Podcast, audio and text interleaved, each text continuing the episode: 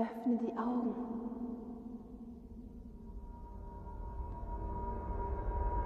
Öffne die Augen.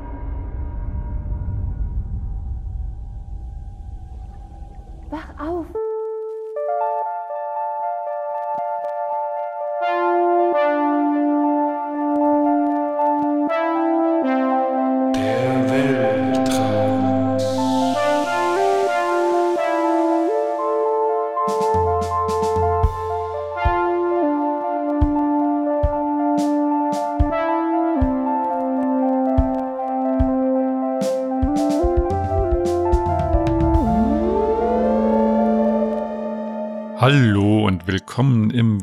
Im Weltraum und guten Morgen, denn unsere heutige Folge heißt Aufwachen.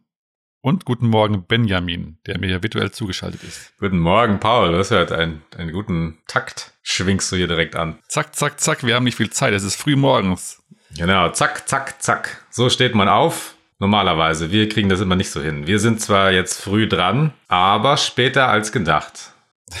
das stimmt. Wir wollten eigentlich um halb neun anfangen aufzuzeichnen, jetzt ist es halb elf, aber ja, so, das entspricht einfach unserem Rhythmus mehr, unserem ka- zir zirkadianischen Rhythmus, da kommen wir gleich noch drauf. Also wie gesagt, unser heutiges Thema soll Aufwachen sein mit den verschiedenen Aspekten vom Aufwachen. Kam ein bisschen auch daher, dass wir in der letzten Folge ja eine Einschlaffolge gemacht haben, Die Sonderfolge. Die Sonderfolge, genau, in der wir ausnahmsweise mal keinen eigenen Traum vorgelesen haben, sondern versucht haben, euch einen Traum zu induzieren, sozusagen. Hat ja auch geklappt, weil alle eingeschlafen sind. Ne? Das hat zumindest geklappt, genau. Aber wir wissen bis heute nicht, ob jemandem die Story gefallen hat, weil alle immer am Anfang direkt eingeschlafen sind. Haben wir auch gesagt, dass es gefährlich ist, dazu zu hören. Also, Ja, genau. Also könnte, auch, könnte sein, dass, kennst du diesen Monty Python-Witz, den Witz. diesen tödlichen Witz, wo sich alle totlachen? Ach so, ja, wo dann so Kriege geführt werden oder so. Genau, so also das im Zweiten und, Weltkrieg äh, wird dann das eingesetzt. Oder ja, die erzählen vielleicht. diese Witze auf allen möglichen Sprachen und alle anderen fallen um vor Lachen. Genau. Und so ist vielleicht unser Traum auch, weil man niemand hat es geschafft, den bis zum Ende, also diese, diese Folge bis zum Ende zu hören, weil sie unterwegs eingeschlafen sind. Mehrere Forscher beschäftigen sich jetzt damit und versuchen ans Ende dieser Folge zu kommen. Na gut, wir sind ja noch im Leben. Ja, wir haben es ja auch erzählt, aber alle nach uns können diese Folge nicht zu Ende hören. Wer hat denn hier die, die Audiobearbeitung gemacht? Das ging auch nur in kleiner, in kleiner, in, in kleinen Abständen immer nur. Ich konnte es immer nur minutenweise, bevor ich wieder so. eingeschlafen bin. Äh, also ja, naja, wie dem auch sei. Jedenfalls hat das wohl gut funktioniert, das Experiment, behaupte ich jetzt mal. Und äh, als Gegenexperiment dachten wir, könnten so eine Spezialfolge machen zum Thema Aufwachen. Und dann sind wir auch da drauf gekommen, dass wir generell mal was zum Thema Aufmachen, aufmachen, zum Aufwachen aufmachen. Und jetzt Ja. sind wir hier mit euch. Genau. Und ich hoffe, ihr seid alle ausgeschlafen und habt was Schönes geträumt. Oder auch nicht. Und jetzt strahlt euch die Sonne ins Gesicht und äh, lacht euch zu. Dieses Thema Aufwachen, das hat ja einen Aspekt, über den wir schon mal öfter gesprochen haben, was ich jetzt mal nennen würde als Diskriminierung am Schlafplatz. Wir haben da schon öfter darüber gesprochen, dass die Welt unfairer gemeinerweise auf Frühaufsteher ausgerichtet ist. Und ich, wir wollen das jetzt nochmal ein bisschen mit Fakten unterlegen. Wir haben jetzt ein bisschen recherchiert, was das so alles damit auf sich hat. Ich würde da gerne, gerne mal ein bisschen mit den wissenschaftlichen Themen einsteigen. Und zwar gibt's ja, haben wir schon mal drüber gesprochen, den zirkadianischen Rhythmus. Also diesen 24-Stunden-Rhythmus, den wir in jeder Zelle haben. Und der dafür sorgt, dass wir auch ohne Licht in, innerhalb von 24 Stunden so unseren Ablauf haben. Und dieser 24-Stunden-Rhythmus beeinflusst auch unseren Schlaf- und Wachrhythmus. Da gab es sogar 2017 einen Nobelpreis für in Medizin für diesen zirkadianischen Rhythmus, weil irgendwelche Leute haben das in der Drosophila Dingsbumsfliege festgestellt. Also durchaus aktuell, ist ja noch nicht so lange her. Äh, welche Fliege? Was ist das immer, diese Fruchtfliege, die mit der, mit der immer alle alles machen? Ach, sie irgendwie- genau, Fruchtfliegen. Wie, hei- wie, heißt- wie, was hast du gesagt? Drosophila irgendwas, ich weiß nicht mehr genau. Okay. Also das ist durchaus aktuelleres Thema noch. Also man hat immer noch nicht so ganz alles kapiert daran scheinbar. Naja, und jedenfalls wird das, diese Synchronisation offenbar, also wir haben diesen 24-Stunden-Rhythmus und uns, der kann sich aber leicht einigermaßen anpassen. Äh, zum Beispiel, wenn wir jetzt in eine andere Zeitzone fliegen, dann müssen wir ja logischerweise irgendwann wieder da in den Rhythmus kommen. Und das muss ja irgendwie funktionieren, dass wir dann nicht nach einem halben Jahr, in dem wir in Japan leben, immer noch nachts wach sind und tags total müde. Und das läuft übers Auge. Wir haben so ein lichtempfindliches Pigment auf der Netzhaut, laut Wikipedia. So Rezeptoren meinst du? Genau, so Rezeptoren, sogenannte Kryptochrome. Klingt geil, ne? Ah. Das klingt wie so ein, Klingt wie Cryptocurrency. genau. Das ist deshalb auch, Könnte man auch ist total Kryptochrom- hip, also Ja. total im Trend. Also nach der Cryptocurrency kommt die Cryptochrom-Currency wahrscheinlich, die über blaues Licht funktioniert. Naja, jedenfalls. Wieso, was hat das jetzt mit blauem Licht zu tun? Also Kryptochrome sind Rezeptoren für blaues Licht. Nur blaues Licht. Genau. Also wir haben ja verschiedene Rezeptoren in unseren Augen und die für blaues Licht nennt man Kryptochrome. Und da gibt es irgendwie so einen kleinen Teil im Auge auf der Netzhaut, der direkt an irgendein Gehirnareal, an unsere innere Uhr quasi Bericht erstattet. Nach dem Motto, hey, jetzt ist offenbar hell, guck mal, dass du einigermaßen die Uhr danach stellst. So, und ähm, das nimmst du dann auch durch die geschlossenen Augenlider auf? Wahrscheinlich vergleichsweise wenig. Also es ist schon gut, wenn man die Augen auf hat zum Uhrstellen sozusagen. Gut, nur wenn du jetzt schläfst, dann merkst du, oder dir strahlt dann irgendwas ins Gesicht, dann merkst du doch auch, dass da jetzt wahrscheinlich Zeit zum Aufstehen ist und wachst irgendwann auf. Das stimmt, aber ich, das ist ja nochmal ein Unterschied, ob du jetzt einfach nur aufwachst, weil es hell ist, oder ob deine Uhr gestellt wird danach. Also du kannst ja mitten in der Nacht aufwachen, deshalb ist ja nicht automatisch danach bist du ja immer noch müde und alles. Das sagt nichts darüber aus, wie du schläfst, wie lange du schläfst oder wie viel Schlaf du brauchst, nur weil es jetzt Nacht oder Tag ist. Also, wie gesagt, man hat diesen 24-Stunden-Rhythmus in sich und der muss sich ja ein bisschen anpassen können. Und das läuft halt über das blaue Licht offenbar. Okay, und dieser Rhythmus ist individuell für jeden Menschen. Das ist jetzt nicht 8 Uhr morgens aufstehen und 8 Uhr abends ins Bett, sondern du gehst zum Beispiel später ins Bett und ich gehe früher ins Bett und das bleibt dann auch so, egal wo du bist und egal wie hell und dunkel das ist. Genau, da kommen wir jetzt ein bisschen auf den Kern dieser Diskriminierung am Schlafplatz, von der ich eben gesprochen habe. Und zwar habe ich ja schon öfter mal mich drauf, drüber aufgeregt. Also es gibt ja verschiedene Chronotypen, die man so grob in Lerchen und Eulen und eben die, die Mittel, diese Normaltypen quasi aufteilt. Und hier zitiere ich mal aus Wikipedia, weil man kriegt ja, haben wir auch schon mal drüber geredet und ich könnte mich immer noch drüber aufregen, dass man immer so gesagt bekommt, ja, du musst einfach nur nicht dran gewöhnen, dann stehst du irgendwann früh auf. Hier steht's schwarz auf weiß auf Wikipedia nochmal, die Unterschiede im Chronotyp kommen höchstwahrscheinlich durch genetische Präposition zustande. Das heißt, das ist genetisch. Das kann man Ah. sich nicht einfach abgewöhnen. Aber es gibt auch noch so ein bisschen Variationen durchs, äh, durch den verschiedenen Altersklassen sozusagen. Also ähm, da gibt's ja diese Kurve, wann man quasi seinen Schlafmittelpunkt hat. Also man schläft ja im Schnitt ungefähr acht Stunden. Und Moment, ich versuche das mal hier aufzurufen. Es gibt nämlich diese Kurve, so eine Alterskurve, weil als kleine Kinder ist man relativ früh aufsteher. Da ist dann der Schlafmittelpunkt ist ungefähr bei 3.30 Uhr, also ungefähr halb vier. Bei so Zehnjährigen. Ja, genau, so bei so Zehnjährigen, richtig, genau. Und das ist aber für, für Männer und Frauen dann ab irgendeinem Alter auch unterschiedlich, ne? Richtig, genau. Also es ist, fängt ungefähr gleich an bei Männern und Frauen. Und dann verschiebt sich das bei Männern und Frauen bei beiden Mitte 20 deutlich nach hinten, dieser Schlafmittelpunkt. Bei Männern aber noch viel mehr als bei Frauen. Also bei Frauen ist es dann irgendwann ungefähr 4.30 Uhr, während es bei Männern ungefähr 5.30 Uhr ist, der Schlafmittelpunkt. Das heißt, Männer schlafen insgesamt noch später. Also gehen später ins Bett und wachen später auf. Genau. Also wenn man jetzt von einem Normaltyp ausgeht, diesem Normalchronotypen, dann gibt es hier noch so eine andere Kurve. Also der Normaltyp geht um 0 Uhr ins Bett und steht um 8 Uhr auf, beziehungsweise um 1 Uhr ins Bett und steht wacht um 9 Uhr auf. Das ist so der Normtyp. Muss man sich mal vorstellen, wenn wir das, wenn das der Normtyp ist, 0 bis 8 Uhr, beziehungsweise 1 bis 9 Uhr, und wir müssen in der Schulzeit immer um fucking 8 schon in der Schule sein. Fucking 8 Uhr. Jetzt müssen wir wieder rated, rated reinmachen hier. Ja, aber ist doch wahr, ey, es kotzt mich so an. Rated mature. Ja, wir sind ja in Deutschland, hier darf man auch fluchen. So, Ähm. jedenfalls, Ja, ist verrückt, weil ich habe mich in meinem ganzen Leben noch nicht dran gewöhnt, irgendwo, also da musste ich ja um sieben in der Bahn schon sitzen oder sowas Verrücktes teilweise. Das, das habe ich noch nie hingekriegt, selbst in der Grundschule noch nicht. Und das äh, denke ich mir, ach, das kriege ich schon irgendwann hin. Oder dir fehlt dann der, der militärische Drill oder irgendwie sowas, aber es funktioniert einfach nicht. genau, es ist einfach Diskriminierung. Wir sind einfach vielleicht ein anderer Chronotyp und diese, die, die Frühaufsteher diskriminieren alle anderen.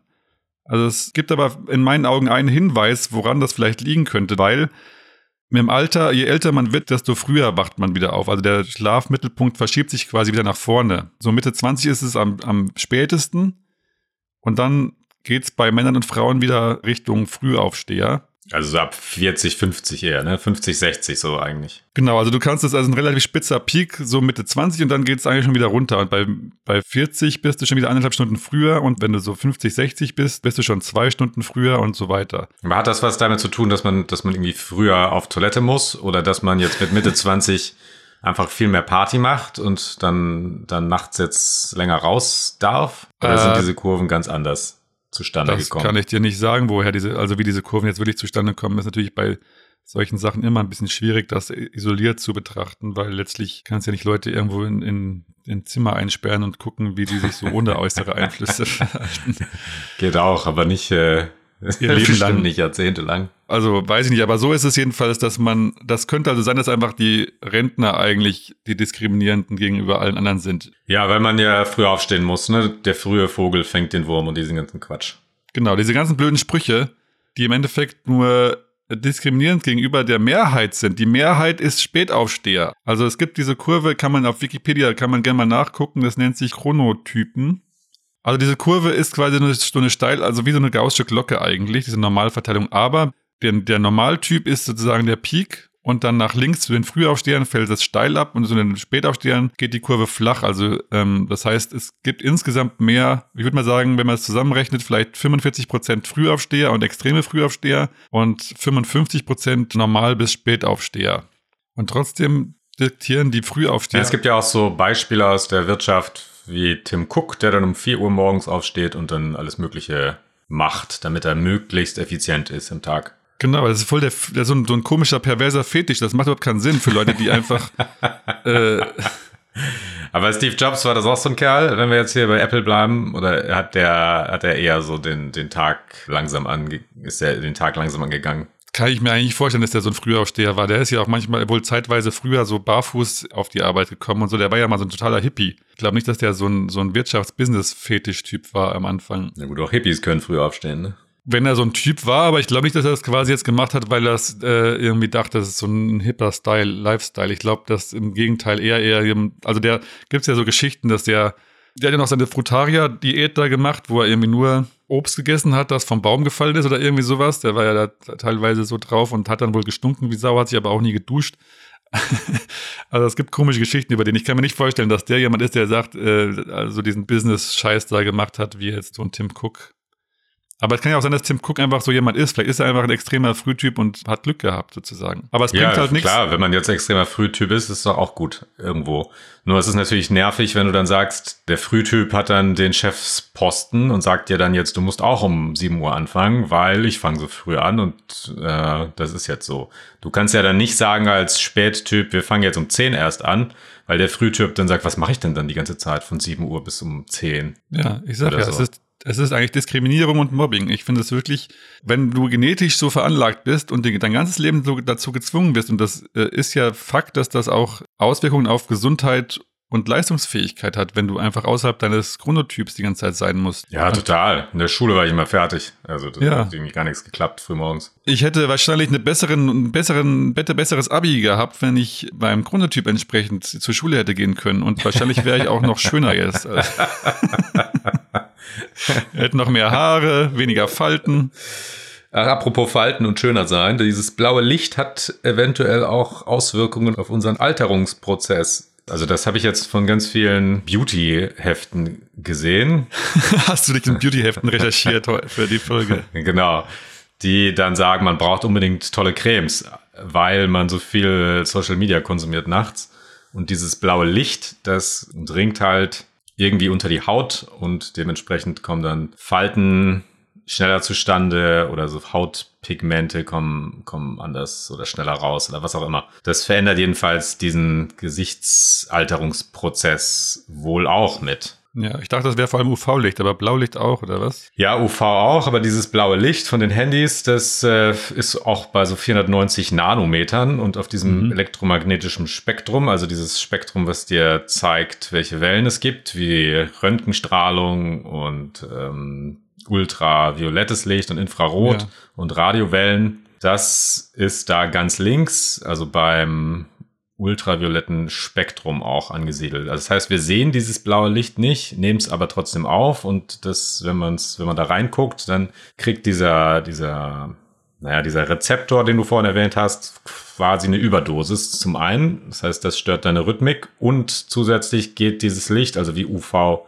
halt nicht nur in die oberste Hautschicht, sondern direkt tiefer. Ja. Ja, und das ist jetzt nicht so, dass du dann da, davon braun wirst von diesem blauen Licht, aber es hat irgendwie eine Auswirkung. Ich weiß jetzt nicht genau, ich habe jetzt nicht genau rausgefunden, wie das physikalisch dann auf die Haut trifft und da reinstrahlt, aber es hat auf jeden Fall eine Auswirkung darauf. Also quasi Hautalterung begünstigt das wahrscheinlich, ne? So Korrekt. wie UV-Licht dann auch. Ja, apropos, genau, also dieses blaue Licht, ist, ich habe hier noch einen ich habe es extra abgeschrieben von Wikipedia, weil ich das nochmal ganz gut zusammenfassend äh, fand. Eine nachhaltige Anpassung der Schlafzeiten an das soziale Umfeld oder berufliche Erfordernisse ist nur sehr beschränkt durch Lichttechnik möglich. Morgendliche Lichtexposition mit hoher Farbtemperatur und ausreichender Beleuchtungsstärke, also sehr helles blaues Licht, hilft dagegen. Das heißt, wenn du jetzt willst, dass alle Frühaufsteher werden, also erstens nachhaltig geht das gar nicht. Du kannst sie quasi nur regelmäßig anpassen, indem du ihnen morgens eine halbe Stunde lang blaues, helles Licht ins Gesicht strahlst. Das stelle ich mir so vor, als gibt es irgendwann wahrscheinlich die ganzen Eltern, die ihre Kinder in 50 Sprachkurse und sonst was schicken, damit die möglichst leistungsfähig werden, die kommen wahrscheinlich immer auf die Idee, dass sie dann morgens ihr Kind erstmal so strahlend blaues Licht halten für eine halbe Stunde, damit sie schön leistungsfähig werden. Das ist ja wie so ein Umerziehungscamp oder wie das ist ja, also ist doch pervers. Drillcamp. Ja, genau. So ein lebenslanges Drillcamp, damit du schön funktionierst in dieser Frühaufsteher-Mobbing-Welt. also ich, ich, äh, das kannst du nochmal sagen, wacht auf, Leute, und wacht nicht so früh auf. Äh, bevor wir zu diesen Träumen springen, habe ich vielleicht noch was von Heinrich Böll dazu. Eine kurze Geschichte. Okay. Die muss ich aber mal kurz holen. Hol mal, wir haben ja Zeit. Und dann lese ich diese Geschichte vor. Das heißt, wir, äh, Fünf Minuten. dann nehmen wir mal Intermezzo. kurz auf, oder was? Sollen wir dann kurz mal Stopp machen? Dann kann ich nämlich hier auf so, sicher ja. gehen. Dass, Ja, ich lasse einfach laufen, oder? Weil dann müssten wir wieder synchronisieren.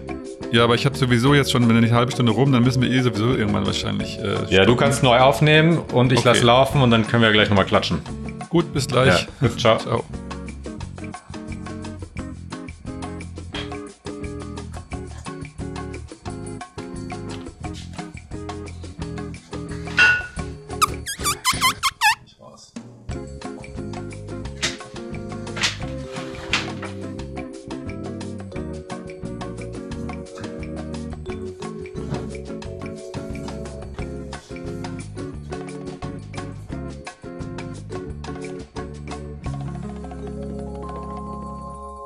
So, wir sind zurück. Benjamin hat endlich sein Buch gefunden. Ja, von Ulrich Schnabel, das Buch Muße. Und daher erzählt er eine Geschichte von Heinrich Böll. Äh, Ich zitiere mal hier kurz. Unter den Freunden der Entschleunigung ist sie zum Klassiker avanciert. Die Geschichte vom armen Fischer und dem erfolgreichen Unternehmer, die Heinrich Böll 1963 als Anekdote zur Senkung der Arbeitsmoral erzählte und die mittlerweile in diversen Varianten kursiert. Die Handlung verläuft so. In einem Hafenstädtchen liegt ein armer Fischer gemütlich in seinem Boot und schläft. Ein urlaubender Unternehmer kommt vorbei, fotografiert die idyllische Szene und weckt dadurch den Fischer auf. Die beiden kommen ins Gespräch, unterhalten sich über den Fischfang und die gemächliche Arbeitsphilosophie in dieser Gegend. Als der Reiche erfährt, dass der arme Fischer immer nur einmal am Tag ausfährt und den Rest des Tages herumgammelt, ist sein unternehmerischer Ehrgeiz geweckt. Warum er denn nicht ein zweites oder gar drittes Mal ausfahre? Könne er seinen Fang damit nicht verdoppeln oder verdreifachen? Der Fischer nickt, versteht aber nicht, was ihm das bringen solle. Da belehrt ihn der ungeduldig werdende Unternehmer, Sie würden sich spätestens in einem Jahr einen Motor kaufen können, in zwei Jahren ein zweites Boot, in drei oder vier Jahren vielleicht einen kleinen Kutter haben. Mit zwei Booten und dem Kutter würden Sie natürlich viel mehr fangen. Die Begeisterung verschlägt ihm für ein paar Augenblicke die Stimme. Sie würden ein kleines Kühlhaus bauen, vielleicht eine Räucherei, später eine Marinadenfabrik, mit einem eigenen Hubschrauber rundfliegen, die Fischschwärme ausmachen und ihren Kuttern per Funk Anweisungen geben. Doch der Fischer, unbeeindruckt von der Euphorie seines Gegenübers, fragt noch immer verständnislos, was dann? Dann, sagt der Fremde mit stiller Begeisterung, dann könnten Sie beruhigt hier im Hafen sitzen, in der Sonne dösen und auf das herrliche Meer blicken. Aber genau das tue ich doch längst, antwortet der Fischer und fügt hinzu, nur Ihr Klicken hat mich dabei gestört. Ja, das ist doch eine schöne Moral. Ja, das zeigt ja so ein bisschen, dass, dass man so wirtschaftlich naja, früh aufstehen muss und immer wach sein muss und immer die nächste Investition irgendwie planen muss und so weiter. Und dann kann man sich irgendwann endlich zur Ruhe legen. Gut, der einzige Unterschied ist natürlich, wenn wir da ehrlich sein, es geht ja um Altersvorsorge, dann müsstest du mindestens ein Kind haben, das, wenn du irgendwann nicht mehr arbeiten kannst, dir dann vielleicht weitergilt, versorgt, wenn du nicht gerade Rente kriegst oder so. Aber ja. Ja, da gibt's mehrere Aspekte. Nur zum, zum, also was auch so ein Punkt ist da, dass der Fischer, der halt einfach gerne döst, warum auch immer, ob das jetzt genetisch ist oder nicht, von diesem anderen Kerl, der eben wirtschaftlich denkt und viel schlauer ist, vielleicht so im Vergleich mit vielen, den einfach aufweckt und ihn stört bei dem, was er macht. Das ist ein schönes Bild auf unsere Zeit, hat aber sich nicht so, nicht so durchgesetzt, diese Sicht dieses, dieses Textes. Also früh aufstehen und effizient sein und so weiter ist ja immer noch total in bei vielen. Na, das ist ja so auch nicht umsetzbar. Also du wirst ja dir jetzt, wenn du nur für dich Fische fängst, dann ist das vielleicht in Ordnung, aber wenn du damit jetzt dein Geld verdienst, dann hast du halt das Problem, dass plötzlich alle um dich herum Fische fangen und du für deinen Fisch gar kein Geld mehr kriegst und dementsprechend kannst du auch nicht überleben. Also du kommst ja in so eine in so einen Wettbewerb einfach rein. Und da muss ja. dann jeder der Erste sein. Und derjenige, der natürlich immer wach ist und immer auf der Hut, der ist natürlich sehr viel besser aufgestellt erstmal als derjenige, der ständig schläft. Und der Spätaufsteher schläft halt ständig. Das ist die Kapitalismuskritik. Der, der, auch, also ja. eigentlich wär, wäre der eine, könnte quasi entspanntes Leben führen und alle könnten ein entspanntes Leben führen, aber wenn einer anfängt, die ganze Zeit mehr zu wollen, dann müssen die dann gezwungenermaßen mitziehen, sonst äh, fallen sie hinten runter. Das ist so ein bisschen das Ding. Mir fällt dazu ein, ich hatte vor kurzem so eine Überschrift gesehen oder Werbung auf der FAZ für ein Newsletter, den man sich abonnieren soll, da hieß Frühdenker. Mhm. Und da kriegst du dann irgendwie morgens immer die neuesten Nachrichten, bla bla bla. Und ich dachte mir, was für ein beschissener Name, Frühdenker. Also, also als wäre das jetzt was Tolles, besonders also ein Frühdenker zu sein. Das impliziert so viel Scheiße für mich, dass ich gedacht habe, ich schreibe da gleich einen Leserbrief, wenn ihr Idioten. Na, spät ist ja auch etwas schlecht belastet, oder? Ja, genau. Also es wäre, als wäre zu spät ist natürlich, sagen wir mal, wenn jetzt irgendjemand was macht und du fängst viel später an, kann das ja der Nachteil sein. Aber du kannst ja auch sagen, wenn du es spät abends machst, bist du eigentlich wieder vor dem, der ganz früh dran ist. Spät Uhrzeit ist ja nicht automatisch auch spät nach dem anderen, der früh aufsteht. Also wenn man das auf den Tag bezieht, ja. Aber ich könnte ja später in der Nacht was machen, was der andere dann erst morgens macht. Habe ich es dann eigentlich nicht doch früher gemacht. Also so ja, das ist ja auch mit den Zeitzonen auf der Erde so seltsam. Ne? Dann bist du irgendwie weit im Osten und plötzlich bist du wieder ganz im Westen und ganz ja, so spät ungefähr. dran. Ja. Ist ja alles Obwohl relativ. du eigentlich nur ein paar Meter weiter weg bist. So. Oder deine, deine Position weiter verschoben hast und dann hast du eine komplett andere Zeit. Entweder bist du ganz früh vor allen anderen oder ganz spät nach allen anderen. Also ich könnte einfach anstatt jetzt irgendwie immer früher aufzustehen, um besonders effizient und hip zu sein, ziehe ich aber nach Thailand, bin dann automatisch immer acht Stunden vor allen anderen. Aber sagst zwei Stunden keinem. schlafen. Genau. Ja. Schlafe ich noch zwei Stunden, bin dann immer noch boah, sechs Stunden. Die ganze Nacht ist der wach. immer schon morgens um vier fängt er an zu arbeiten. Das war eigentlich ein guter Trick. Das ist quasi, ich kann meine, meinen schönen Rhythmus behalten, aber bin einfach ein bisschen auf der anderen Seite der Welt. Und das hat nichts mit, mit Licht zu tun, würdest du behaupten. Was jetzt? Dieser Rhythmus. Ja, doch. Also natürlich hängt der mit, mit dem Licht zusammen, haben wir doch am Anfang ausführlich besprochen, hörst du nicht zu. Na, weil du, weil du meintest, dass das jetzt so das Licht an sich, wie es auf dich oder auf deine Augen trifft, jetzt nicht unbedingt dich zum frühen, früheren Aufstehen animiert. Ach so, ja, Licht schon, aber halt nicht jedes Licht, sondern vor allem das blaue Licht ist das, was deine Uhr stellt. Das andere macht dich zwar auch wach oder weckt dich auf, aber deine Uhr wird von blauem Licht gestellt. Eben Weil dann müsste ich ja, wenn ich jetzt komplett im Dunkeln schlafe oder der Tag ist ganz grau und die Sonne strahlt mich nicht an, dann müsste ich ja im Grunde auch länger schlafen, demzufolge nach.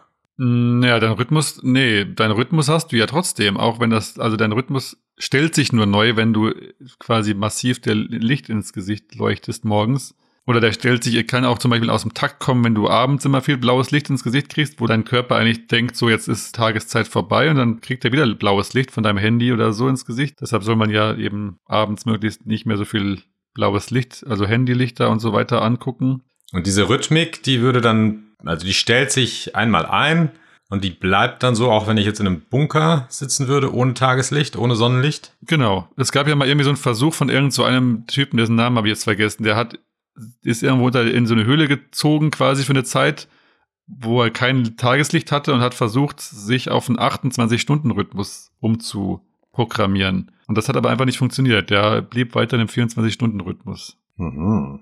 Also wir sind einfach als Lebewesen auf so einen 24-Stunden-Rhythmus äh, gepolt. Und du kannst die Phasen verschieben, aber du kannst es nicht deinen Rhythmus komplett ändern. Und wie gesagt, habe ich ja vorhin auch gesagt, du kannst selbst, also wenn du Spätaufsteher, kannst du nur mit Gewalt quasi und dauerhafter Behandlung zu Frühaufstehern programmieren. Ja, die laufen dann einfach falsch irgendwo. Ne? Genau, also das, du müsstest sie dann quasi wie so eine Uhr, die du jeden Tag mit blauem, mit extra blauem Licht umstellen musst wieder, damit das so bleibt. Die will aber eigentlich lieber um eigentlich viel später erst wach sein. So, und dann äh, nochmal zum Verständnis vielleicht, was, was Licht überhaupt ist. Das sind ja alles so Wellen und das sind diese elektromagnetischen Wellen und nur ein ganz kleiner Teil davon ist für das menschliche Auge sichtbar. Da gibt's ja noch andere Lebewesen wie diesen, diesen Mantis-Shrimp, den du mir mal gezeigt hattest, der irgendwie alle möglichen Farben sieht oder so, oder alle möglichen Wellen. Also auch Ultraviolett und Infrarot und so weiter. Das, das sehen wir ja gar nicht, hat aber auch eine Auswirkung auf unsere Haut mindestens.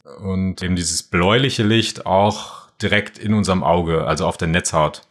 Und diese ganzen sichtbaren Wellen, das ist dann so ein Schwarz, wo dann gar keine Farbe erstmal sichtbar ist und alles zusammen ist dann irgendwie weiß irgendwie. Und das sind alles Wellen trotzdem. Das heißt, ein Rot hat eine andere Welle oder andere Farbtemperatur als ein Gelb, als ein Grün, als ein Blau und so weiter. Und wir nehmen das zwar so wahr, trotzdem haben diese Wellen irgendeine Art von Auswirkung, würde ich mal behaupten. Mindestens im Auge. Und ich frage mich dann immer, was, was machen denn Blinde?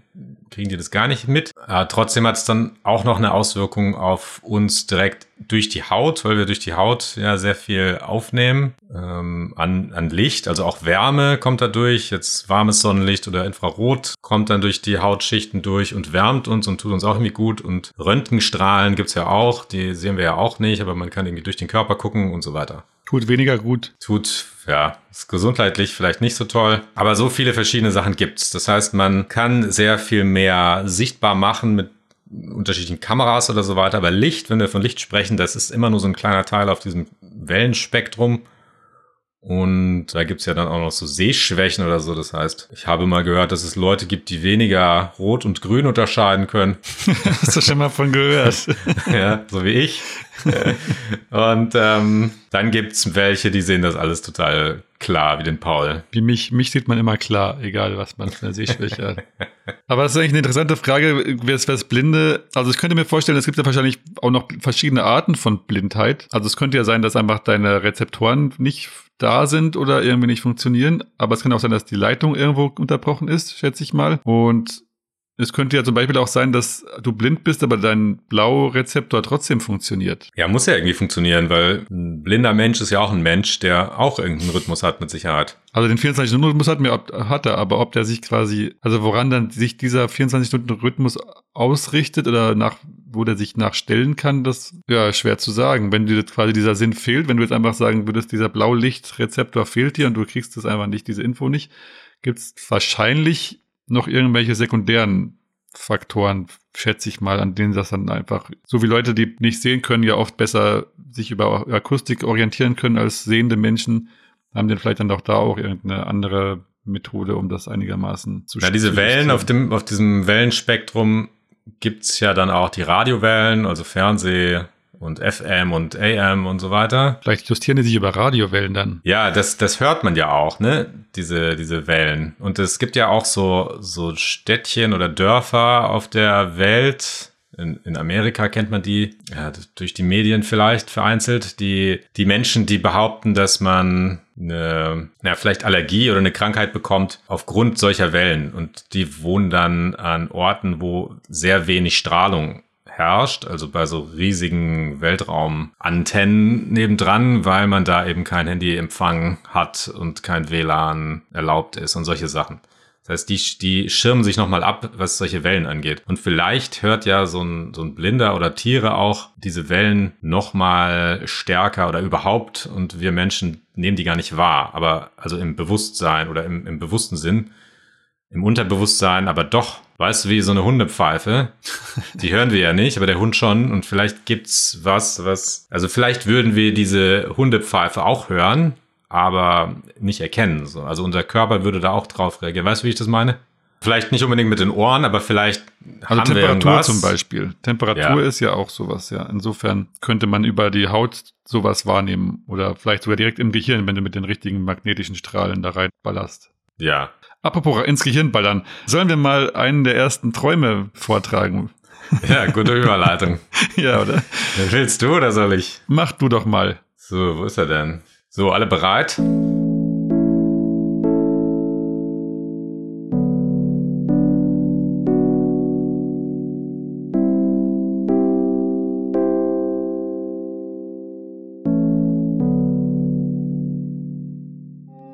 Vorszene ist leider direkt nach dem Aufwachen weg. Irgendwas mit Bücher sortieren vielleicht. Seltsamerweise war ich plötzlich in einem Großkaufhaus im Erdgeschoss. Kunstlicht, verchromtes oder vergoldetes Metall, Regal voll Zeug, Leute. War bei mir und wir warten da vielleicht auf den Aufzug. Vier Mädels laufen von vor mir nach etwas weiter rechts von mir zur Kasse. Alle unsichere Make-up-Teenies mit geschmacklosem Markengeschmack. Extrem teure Sachen und alles davon hässlich wie die Sau. Ich erkenne einen weißen Schriftzug über dem Po des einen Mädels und finde diese gesamte Erscheinung der Gruppe faszinierend unfassbar. Nachdem sie gezahlt haben, gehen sie auf die andere Seite und stellen sich da hinter mir an eine dunkle Wand. Sie warten da auf was, wahrscheinlich wieder auf einen Aufzug.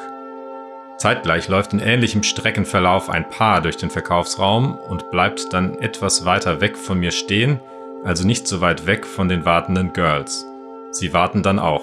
Beide nach High Fashion ausschauend, aber mit sehr viel mehr Klasse als die Markenmädels. Er hat so eine Art John Lennon Yoko Ono Hybrid Look. Er erzählt händefuchtelnd seiner Freundin auf Englisch von der Fahrt im Fahrstuhl, in etwa so. And then there are these girls, all with these outfits super tasteless, and then there was this intense smell. They all were wearing this disgusting perfume by Ariana Grande. Während sich die Leute im Raum bewegen, stelle ich mir die Szene, die der Typ erzählt, bildlich vor. Es ist klar, dass alle gerade zusammen im Fahrstuhl waren und er seinen Eindruck berichtet. Ich denke mir genau das gleiche über die Mädels und beobachte die Szene fast einschlafend mit einer langsamen 180 Grad Kopfdrehung. Ich lehne übrigens an einem Geländer ein paar Stufen über. Als alle ihre Wartepositionen eingenommen haben, gucke ich in die Richtung der Wartenden.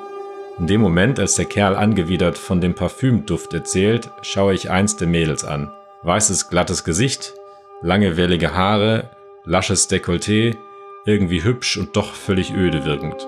Zeitgleich, Typ zu Freundin, Disgusting Perfume bei Ariana Grande. Das Mädel hört das und realisiert, dass sie gemeint ist, reißt ihre Augen weit auf. Ich schaue ihr ins Gesicht und muss grinsen. Sie sieht das und wir beide fangen laut an zu lachen. Alle Leute schauen verwundert auf uns. Ich neige mich leicht nach rechts, um den Blicken zu entwischen. Dann drehe ich meinen Kopf nach vorne zur überraschten, die nicht nachvollziehen kann, warum dieses Mädel und ich laut lachen. Ich meine noch, erzähl ich dir gleich. Und wache lachend auf. Und hast du es dann erzählt, oder? Ich weiß nicht mehr. Wahrscheinlich nicht. Ich glaube, ich muss nur lachen. Das sollte man eigentlich auch möglichst immer machen. Lachend aufwachen wäre super. Aber weil was ich auch total super finde, ist eine langsame 180 Grad Kopfdrehung. Wie so eine Eule. Also Zeitlupe. Ja.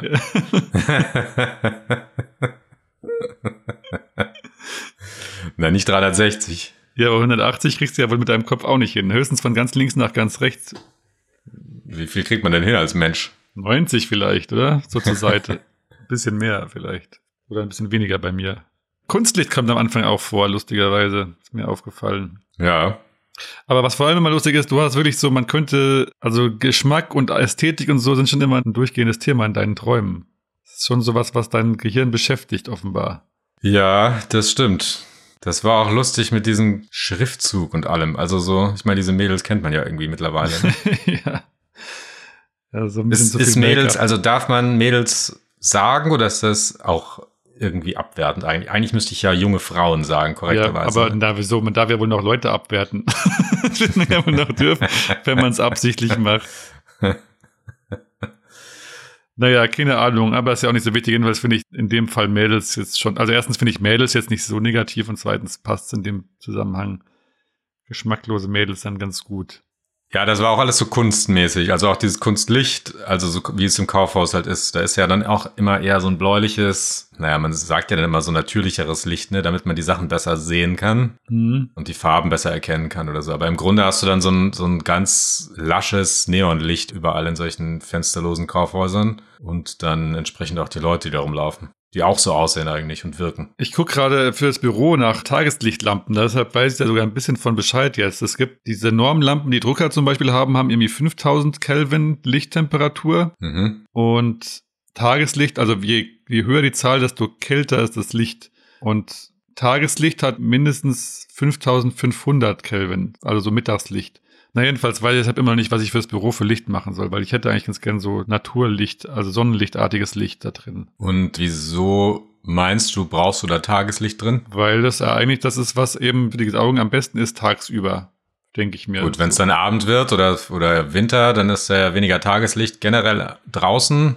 Dann hast du ja im Büro trotzdem mehr Tageslicht. Ist Das das, dann nicht nicht so schädlich schlecht. für deinen Rhythmus? Nee, für den Rhythmus ist ja eigentlich sogar gut. Also für die, für die Vitamin D-Produktion braucht man ja auch Tageslicht. Ich weiß gar Das nicht ist in so Tageslichtlampen drin, dieses Vitamin D.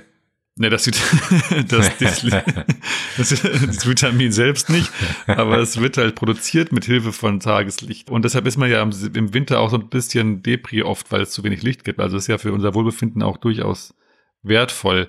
Aber man sollte halt dann darauf achten, dass man abends, wenn man lange arbeitet, eben möglichst wieder ein bisschen den Blauanteil reduziert, wie du schon gesagt hast. Also man soll das den ganzen Tag nicht haben eigentlich. Nicht den ganzen Tag haben, so. Und würdest du dann im Winter, wenn es jetzt um 4 Uhr nachmittags dunkel ist, auch deine Bürobeleuchtung auf ein etwas wärmeres Licht stellen? Das weiß ich noch nicht. Auf nach Gefühl würde ich sagen, eigentlich würde ich es jetzt eher möglichst den Tag über gleich behalten. Ja gut, Ich der Tag ist ja dann rum im Winter. Ja, gute Frage. Ich weiß es noch nicht. Keine Ahnung, wie sich das anfühlt dann, wenn ich überhaupt erstmal so Lampen habe. Aber der Plan ist auf jeden Fall, dass man beide Lampen hat, sodass man wechseln kann, abends mindestens. Und ich glaube auch, ich weiß es nicht, ob das, also das ist ja, so ein Tageslicht ist ja super hell, das merkt man erst gar nicht, aber das, um das zu ersetzen, bräuchte man echt ein paar hundert Watt La- LED-Lampen, glaube ich.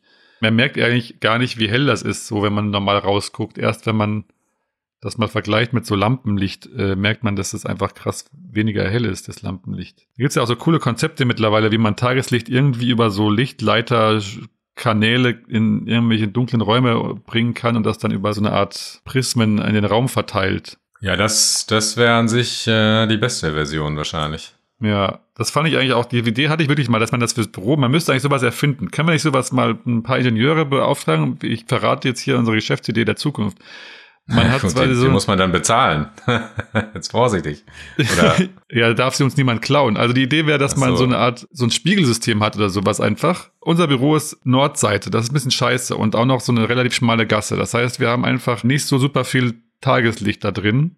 Aber man könnte ja theoretisch an der gegenüberliegenden Fassade einen Spiegel oder zwei Spiegel aufhängen. Und ich meine, heutzutage irgendwie so sehr wohl motorgesteuerte Spiegel, technisch eigentlich nicht mehr so anspruchsvoll, würde ich sagen. Und dann könnte man das so ins Büro umleiten, dass normalerweise auch nur die Hauswand treffen würde und quasi für nichts gut wäre, könnte man durchs Fenster ins Büro leiten und dann da, ich stelle mir dann irgendwie vor wie so eine matt transparente Kugel, die dann irgendwie angestrahlt wird und die dann für sich dann so leuchtet mit dem Tageslicht. dann kannst du vielleicht auch kochen mit, mit dem Sonnenlicht. Dann, wenn du so einen gewölbten Spiegel hast, dann kannst du direkt so einen Brennpunkt Kannst du auch noch machen, ja. auf deine Kochstelle projizieren. Das wird dann aber kompliziert, weil die Küche ist nochmal ganz woanders. Darf man halt nicht in den Strahl reinlaufen aus Versehen.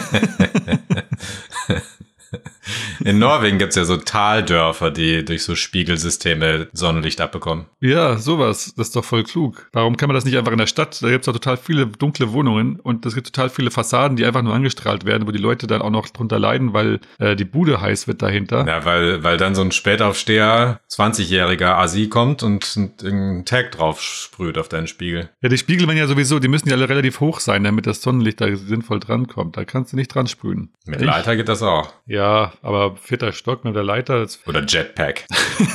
ja.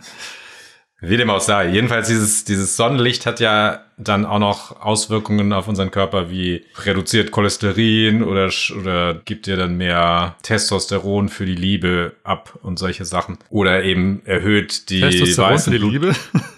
Hä? Testosteron für die Liebe. Naja, bei, bei Typen, die kriegen dann mehr Testosteron wahrscheinlich. Oder ich, Frauen wahrscheinlich dann dementsprechend auch und haben einfach mehr Lust aufeinander. Hast du eigentlich schon mal gehört, dass es, hast du schon mal gehört, dass Serotonin vor allem im Bauch produziert wird, also das Glückshormon, sogenannte? Ähm, das, das hat auch was mit der Verdauung an sich zu tun. Also Serotonin vermehrt sich dann auch durch Sonnenlicht und äh, hat extrem viel Auswirkungen auf die, den Appetit und eben diesen Magen-Darm-Trakt. Das wird, glaube ich, Ja. auch also an mehreren Stellen produziert, ne? Und, und du meinst Genau. am meisten im Bauch? Das stimmt, äh, ja genau. Das gibt dann eben so dass diesen, diesen Mythos, habe ich jetzt gelernt. Geb's auch nur wieder, also informiert euch am besten selbst, wenn ihr es ganz genau wissen wollt. wollt. Aber jedenfalls gibt's halt diesen Mythos, das wird eben 90 Prozent oder so im Bauch hergestellt und 10 Prozent nur im Gehirn. Und deshalb wäre der Bauch so wichtig fürs Wohlbefinden und fürs Glück, Glücklichsein. Aber jetzt habe ich gelernt, aus einer Quelle, die mir vertrauenswürdig vorkommt, dass Serotonin erstmal nur ein Botenstoff ist, also das gar nicht automatisch, also wir brauchen das einfach als Neurotransmitter sozusagen oder als, als, als ähm, ja, Stoff von Information, Informationsvermittlungsstoff sozusagen. Und das Serotonin, das das Gehirn verbraucht, wird auch im Gehirn äh, hergestellt. Und der Teil, der im Bauch gebraucht wird, wird im Bauch hergestellt. Und das mischt sich jetzt nicht. Also du bist jetzt nicht glücklicher, weil dein Bauch mehr Serotonin herstellt oder sowas. Das ist so ein bisschen ein Mythos. Aber ja, das, trotzdem- das sind so Botenstoffe, die im, Genau. im Blut rumschwirren die ganze Zeit auch, ne? Und, äh, Genau. Ja, und man, man muss ja irgendwie auch auf seinen Bauch hören oder aufs Bauchgefühl und das kommt irgendwie auch daher. Und wenn man ein gutes Bauchgefühl hat, dann heißt das Dass man genug Sonne bekommen hat. gut, ja, dass du, dass du viel Sonne abbekommen hast, dementsprechend gesünder bist und auch jetzt der Gefahr einer Depression weniger ausgesetzt bist, als, als Mhm. Leute, die jetzt im Dunkeln hocken. Ja, also das ist echt so ein Problem unserer Gesellschaft, dass wir die ganze Zeit drinnen arbeiten. Eigentlich müsste man viel mehr draußen sein, damit es uns besser geht. Dafür gibt's ja Tageslichtlampen. Genau, notfalls gibt's raus. einfach. Ja. Ja, also es ist schon spannend, wie wenig man da immer noch drüber weiß, was das eigentlich alles für Auswirkungen hat, dass wir so wenig Tageslicht abbekommen. Aber dafür bleibt die Haut länger glatt. Ja, ich kann, ich kann auch zum Beispiel nicht gern oder ich schlafe nicht gerne in Räumen, die komplett dunkel sind, wo ich nicht weiß, wie es draußen aussieht, was da für ein Licht ist oder so, auch nachts. Dieses Aufwachen in der kompletten Dunkelheit, wo man einfach nicht mehr weiß, wo vorne und hinten ist manchmal, äh, völlig orientierungslos aufwacht sozusagen. Ja, hast du das manchmal? Also in meiner Wohnung wird's nie so 100% dunkel, ich habe keine Rollläden. Aber bei deiner Oma war es immer so, wenn du deine Rollladen runtergemacht hast, hast du absolut nichts, kein Licht mehr im Zimmer gehabt. Und dann bin ich immer aufgewacht und wusste überhaupt nicht, was los ist erstmal. Ich habe dann super lange gebraucht, um zu kapieren, wo vorne und wo hinten ist, wo ich bin. Aber wirklich auch teilweise so gefühlt, wo oben und unten ist, wusste ich nicht mehr. Kennst du das? Ja, das hatte ich auch manchmal. Also letztens wusste ich nicht, oder habe ich mich gewundert, warum die Fenster auf der falschen Seite sind. Und dann war ich aber in einem anderen Raum und dachte so, hä? Und habe aber erstmal so eine Minute gebraucht, was, um das zu verstehen, wo ich da gerade bin und wo ich da liege und wieso das Licht jetzt von woanders kommt. Das hat man aber eher selten. Also als Kind hatte ich das total oft, dass ich irgendwie so dachte, hä, wo bin ich jetzt schon wieder? In meinem, in meinem Traum habe ich das ja auch, diesen Traum ja so ein bisschen mit ins Aufwachen reingenommen. Ja. Ne? Das, also wenn ich jetzt lachend aufwache, dann hat dieser Traum ja schon eine, eine starke Auswirkung in dem Moment gehabt. Dann gibt's ja noch so Träume, wo man irgendwas piepsen hört und dann ist es irgendwann der Wecker eigentlich. Aber im Traum war es ganz was ganz anderes. Ja. Oder man kriegt irgendwie, man springt ins Wasser im Traum und dann tropft's einem irgendwie aufs Gesicht, weil es regnet und das Fenster offen ist oder so. Sowas gibt's ja auch. Ist das nicht sowieso total verrückt, dass man quasi so in der Nacht so eine, eine Weile irgendwo in seinem Kopf quasi nur unterwegs ist, einfach nur komplett abgeschottet von der Außenwelt eigentlich und dann irgendwann fängt man an und die Realität tropft wieder so, wie du es gerade sagst, sozusagen ins Gehirn wieder rein und man merkt so, äh, äh, was, äh, das stimmt ja vielleicht gar nicht, was ich gerade alles gefühlt habe. Es war nur Quatsch. Und man tritt so aus dieser einen Welt, die man die ganze Zeit für wahrgenommen hat und überhaupt nicht in Frage gestellt hat. So kommen so langsam so Gefühle. Also ich kenne das voll, dass man so Zweifel hat. So Moment mal, das, ist das vielleicht gar nicht echt? Ist das vielleicht gerade ein Traum? Aber bis dahin war alles total echt. Und dann auf einmal denkt man so, äh? Ja, heute Morgen musste ich irgendwas, musste ich irgendwas lösen im Traum. Das war dann so eine Aufgabe und da es gab einen Countdown und da waren mehrere Leute, die irgendwas machen sollten. Ich habe es leider nicht aufgeschrieben, dementsprechend weiß ich es auch nicht mehr so genau. Und es war dann bis zur letzten Sekunde spannend, ob man es schafft, aber wir haben es dann alle geschafft. Und dann musste ich aber irgendwie aufwachen oder so, da bin dann aufgewacht. Und warst du dann dann auch waren dann aber auch so Geräusche von der Baustelle draußen, irgendwie so ein, so ein Brummen oder irgendwas. Das hat sich so auch so teilweise mit reingemischt. Das ist auch verrückt, dass das so reinschleicht, die eine Welt quasi an die andere. Und man denkt ja im Traum eben die meiste Zeit nicht, ah, ich träume, sondern erstmal ist das alles real, bis dann irgendwann dieser Übergang kommt zum Aufwachen, dass man irgendwann denkt, ich glaube, es ist doch nicht wahr. Ich hatte heute aber lustigerweise auch so einen Traum von einem, ich musste heute auch einen Test machen, heute Nacht. Was für ein Test. Habe ich auch nicht aufgeschrieben. Irgendwie so ein, wie so ein Schultest oder ein Unitest oder irgendwie sowas, irgendwie so, ein, so eine Prüfung. Und dann habe ich irgendwie ganz schnell aufgeschrieben alles und war super schnell fertig und habe abgegeben. Und danach anschließend so, shit, vielleicht hätte ich nicht so schnell abgeben sollen und nochmal alles durchlesen sollen, wenigstens und so. Und dann habe ich es bereut. Ja, das ist das frühe Aufstehen vielleicht bei uns. Das, wirkt, das, das, das löst es aus. Das ist so ein Stress. Ja. Dass wir dann so einen Stress im Traum haben. So, wir müssen das schnell jetzt machen. Wir müssen jetzt schnell fertig träumen, damit wir, damit wir pünktlich sind gleich. Genau, das passiert, wenn man uns so diskriminiert und abends spät aufstehe. Leben so im Dauerstress. Und meinst du, man kann so Sachen voraussehen, so wie die oder der ruft an und dann klingt plötzlich das Telefon, also dass du von jemandem träumst und du träumst, dass es klingelt an der Tür und dann klingelt das Telefon und die Person ruft dann an?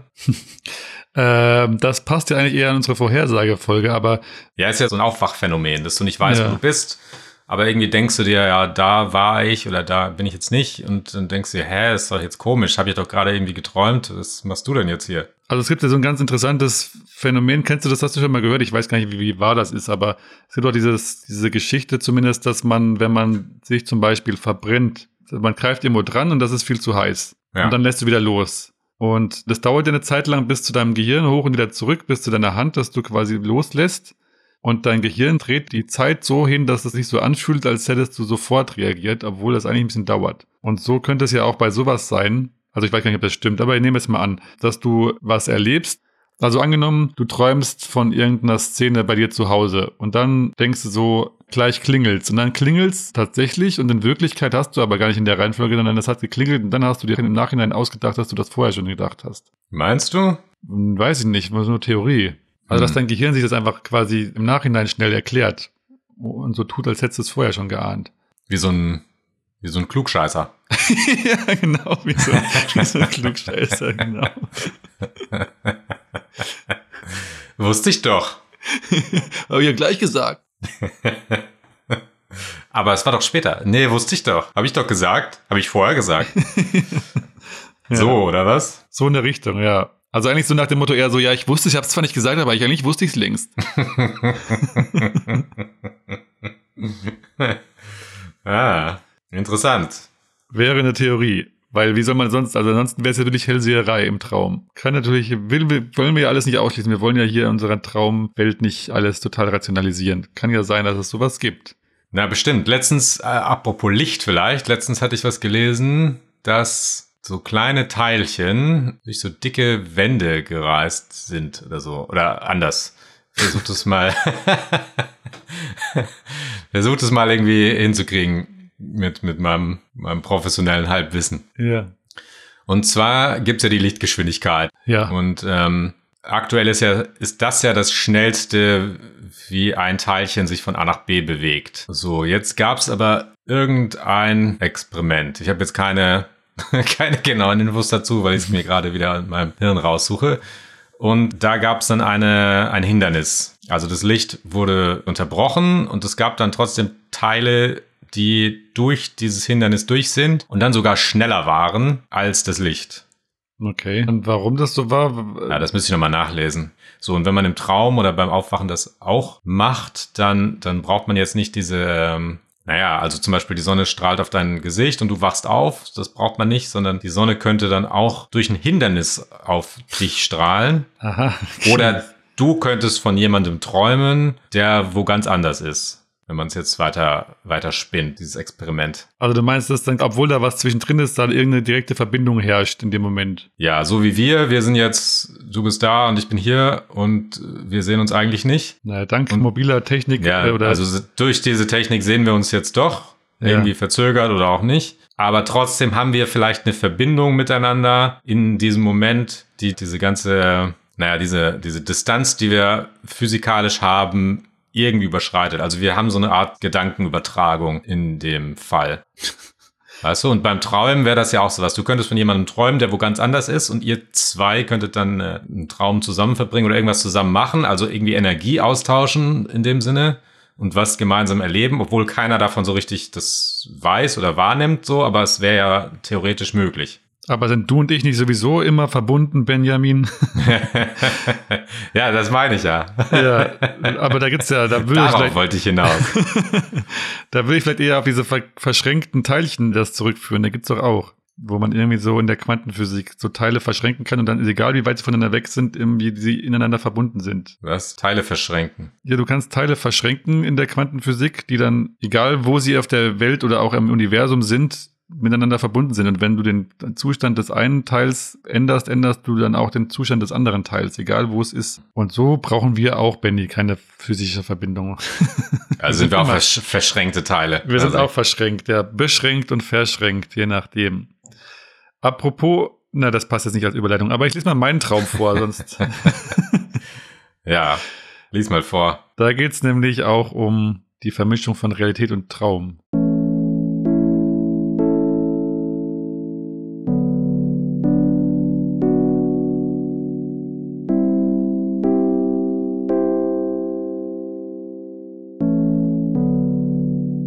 Ich komme mit dem Boot am Ufer eines unterirdischen Sees an.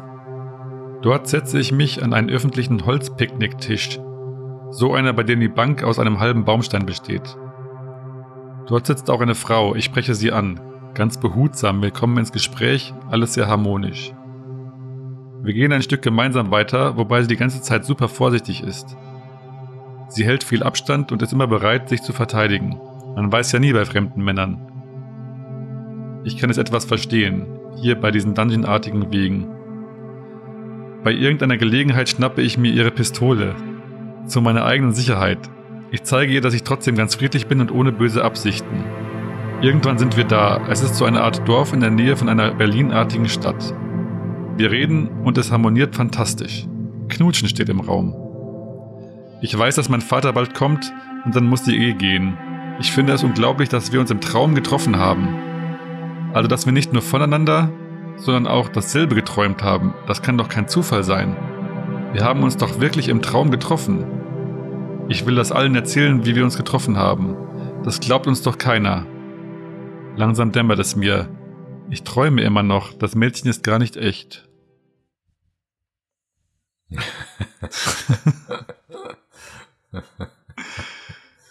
so ganz kann ich meinen Traum gar nicht nachvollziehen, aber ja, es ist fast schon ein trauriges Ende.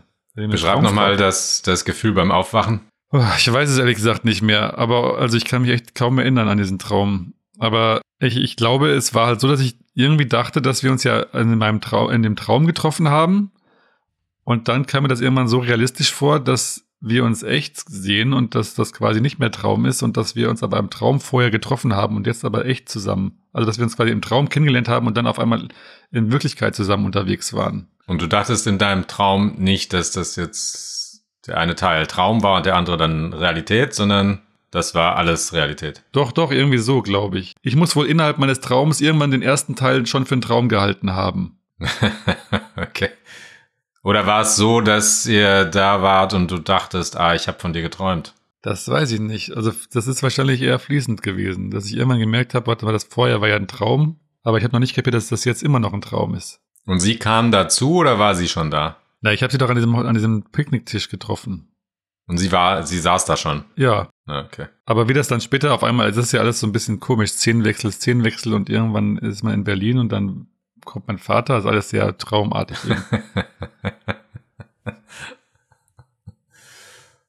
mhm. Leider war sie nicht echt meine Traumfrau. oh. Gute Behauptung. Vielleicht ist sie ja echt. Ja, das muss ich so nur noch finden, wenn sie irgendwann auch, wenn wir uns sehen und dann sagen, Moment mal, wir haben noch voneinander geträumt. Dann wir haben uns doch in diesem, in diesem, in dieser Höhle getroffen. ja, in diesem Traum. Mit der Pistole. Klingt gut. Naja, im Gegensatz zu, also nochmal kurz zu diesem Traum. Im Gegensatz zu mir hast du jetzt, warst du jetzt ja eher in so einer Höhle unterwegs, ne? Und dann hast du Tageslicht gehabt. Ich hatte Stimmt. irgendwie so Kunstlicht. Ja. Oder, oder kam das bei dir irgendwie vor. Nee, nee, das war alles dunkel nee, eher, ne? Und das, die Stadt? Das kann ich dir nicht mehr sagen. Das war Stadt, keine Ahnung. Ich kann mich echt auch nur noch fast an diesem Text orientieren. Ich weiß wenig von dem Traum noch. Okay. Es gibt ja so Träume, die einfach irgendwie verschwinden. Anders Träume, die manchmal so komplett hängen bleiben und an die man sich noch voll erinnert. Aber dieser Traum ist so ein bisschen, da kommt nichts zurück. Auch die Frau nicht.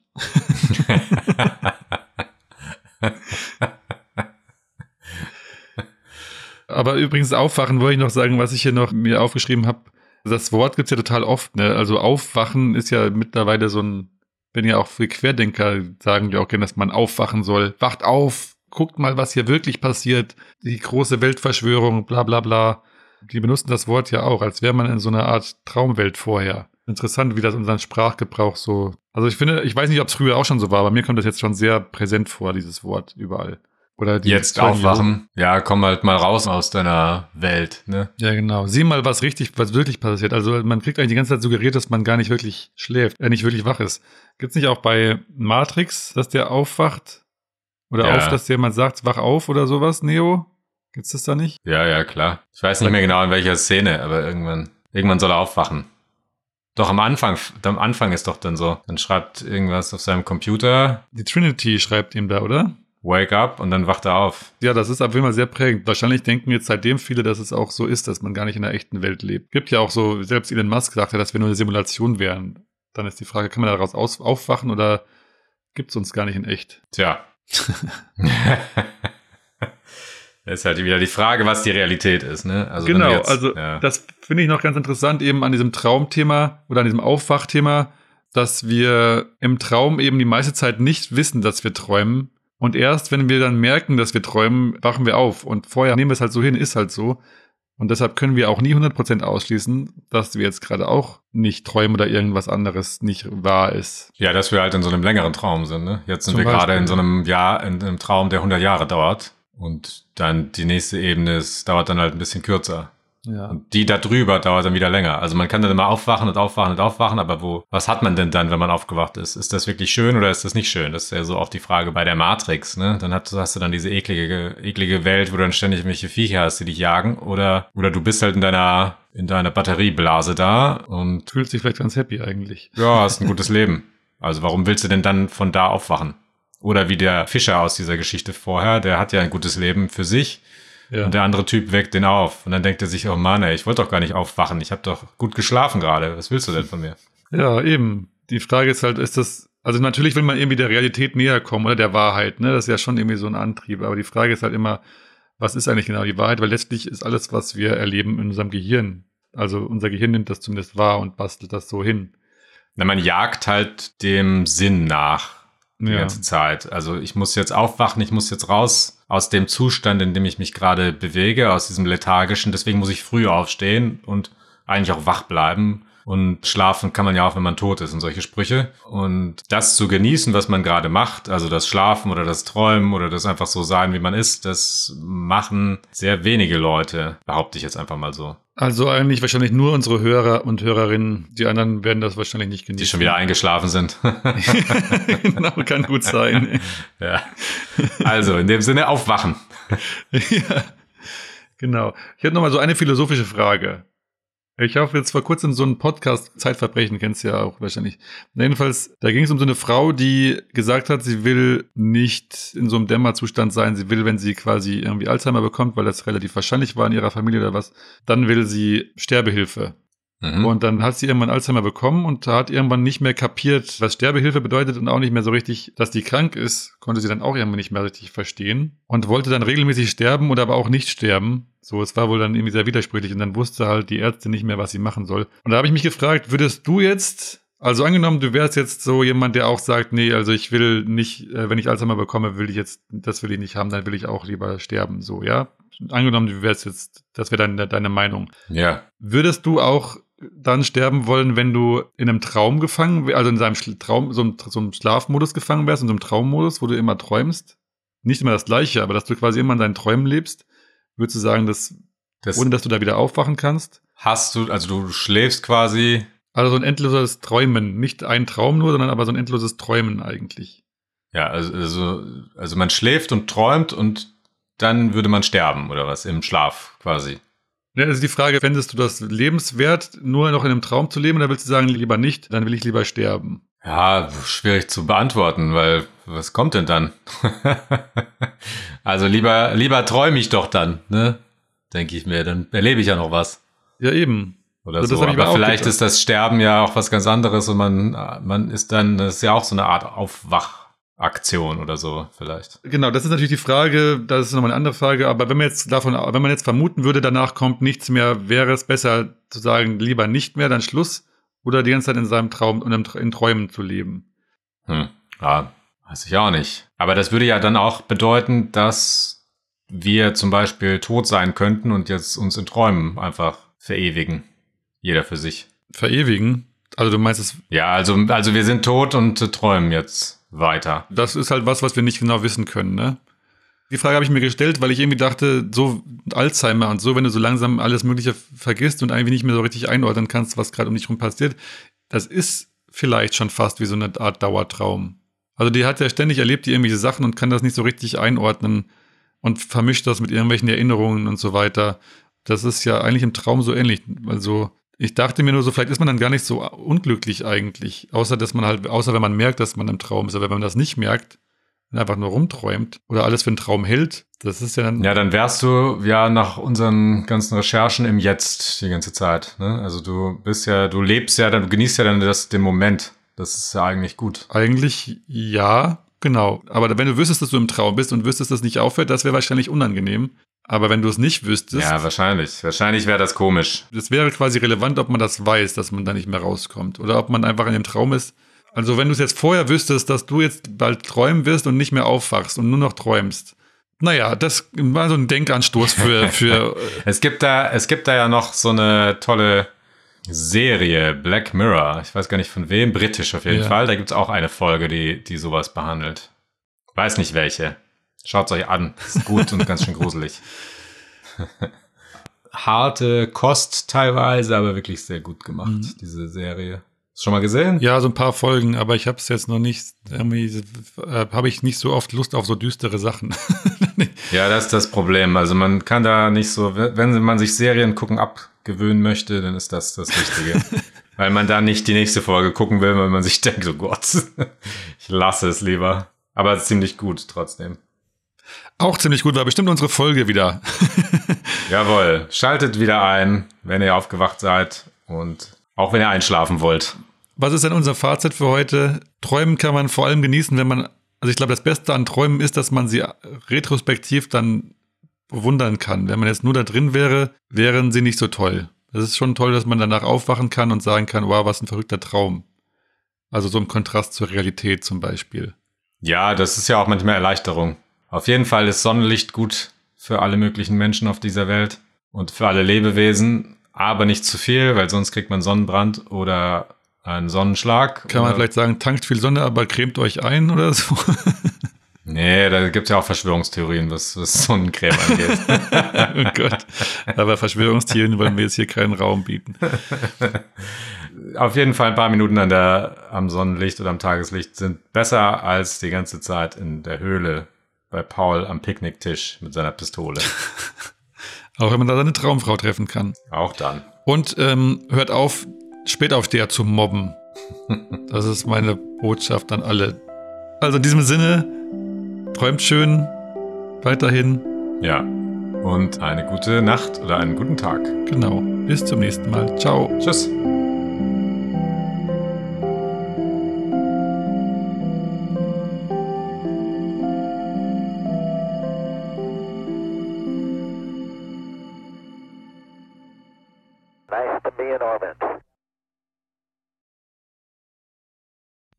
Aber dann hat's ja Super. gut funktioniert Jetzt eigentlich, wenn alle eingeschlafen sind. Warte kurz, sorry, scheiße. Was jetzt?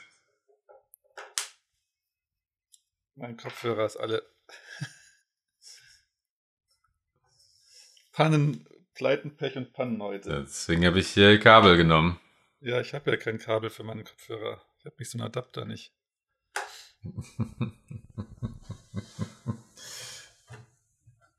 Sag deinen letzten Satz doch nochmal. Ach, weiß ich jetzt auch nicht mehr. Ähm, Also du hast gesagt, irgendwie so sind wir aufs Thema gekommen. Das äh, habe ich noch kurz knapp gehört und dann nichts was mehr. hast du denn da gesagt? Dass wir die letzte Mal, dass alle eingeschlafen sind und dass wir dachten, dass wir das eher morgens machen müssen. Ah, genau. Jetzt höre ich die Ah, fick dich doch, ey. Jetzt ist dieses scheiß WLAN weg. Das ist doch so. Es ist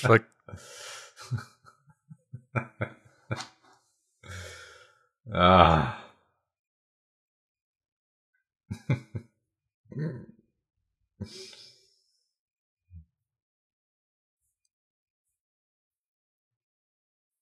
Connect. Oh Mann, ey, WLAN war weg. das ist echt. Äh, Pleiten, Pech und Pannen weiterhin, aber jetzt. Fangen äh, wir einfach nochmal neu an, vielleicht. Was? Wollen wir nochmal neu anfangen, einfach. Ja, vielleicht, ey. Das ist echt. Jesus, ey. Jesus, Maria und Josef.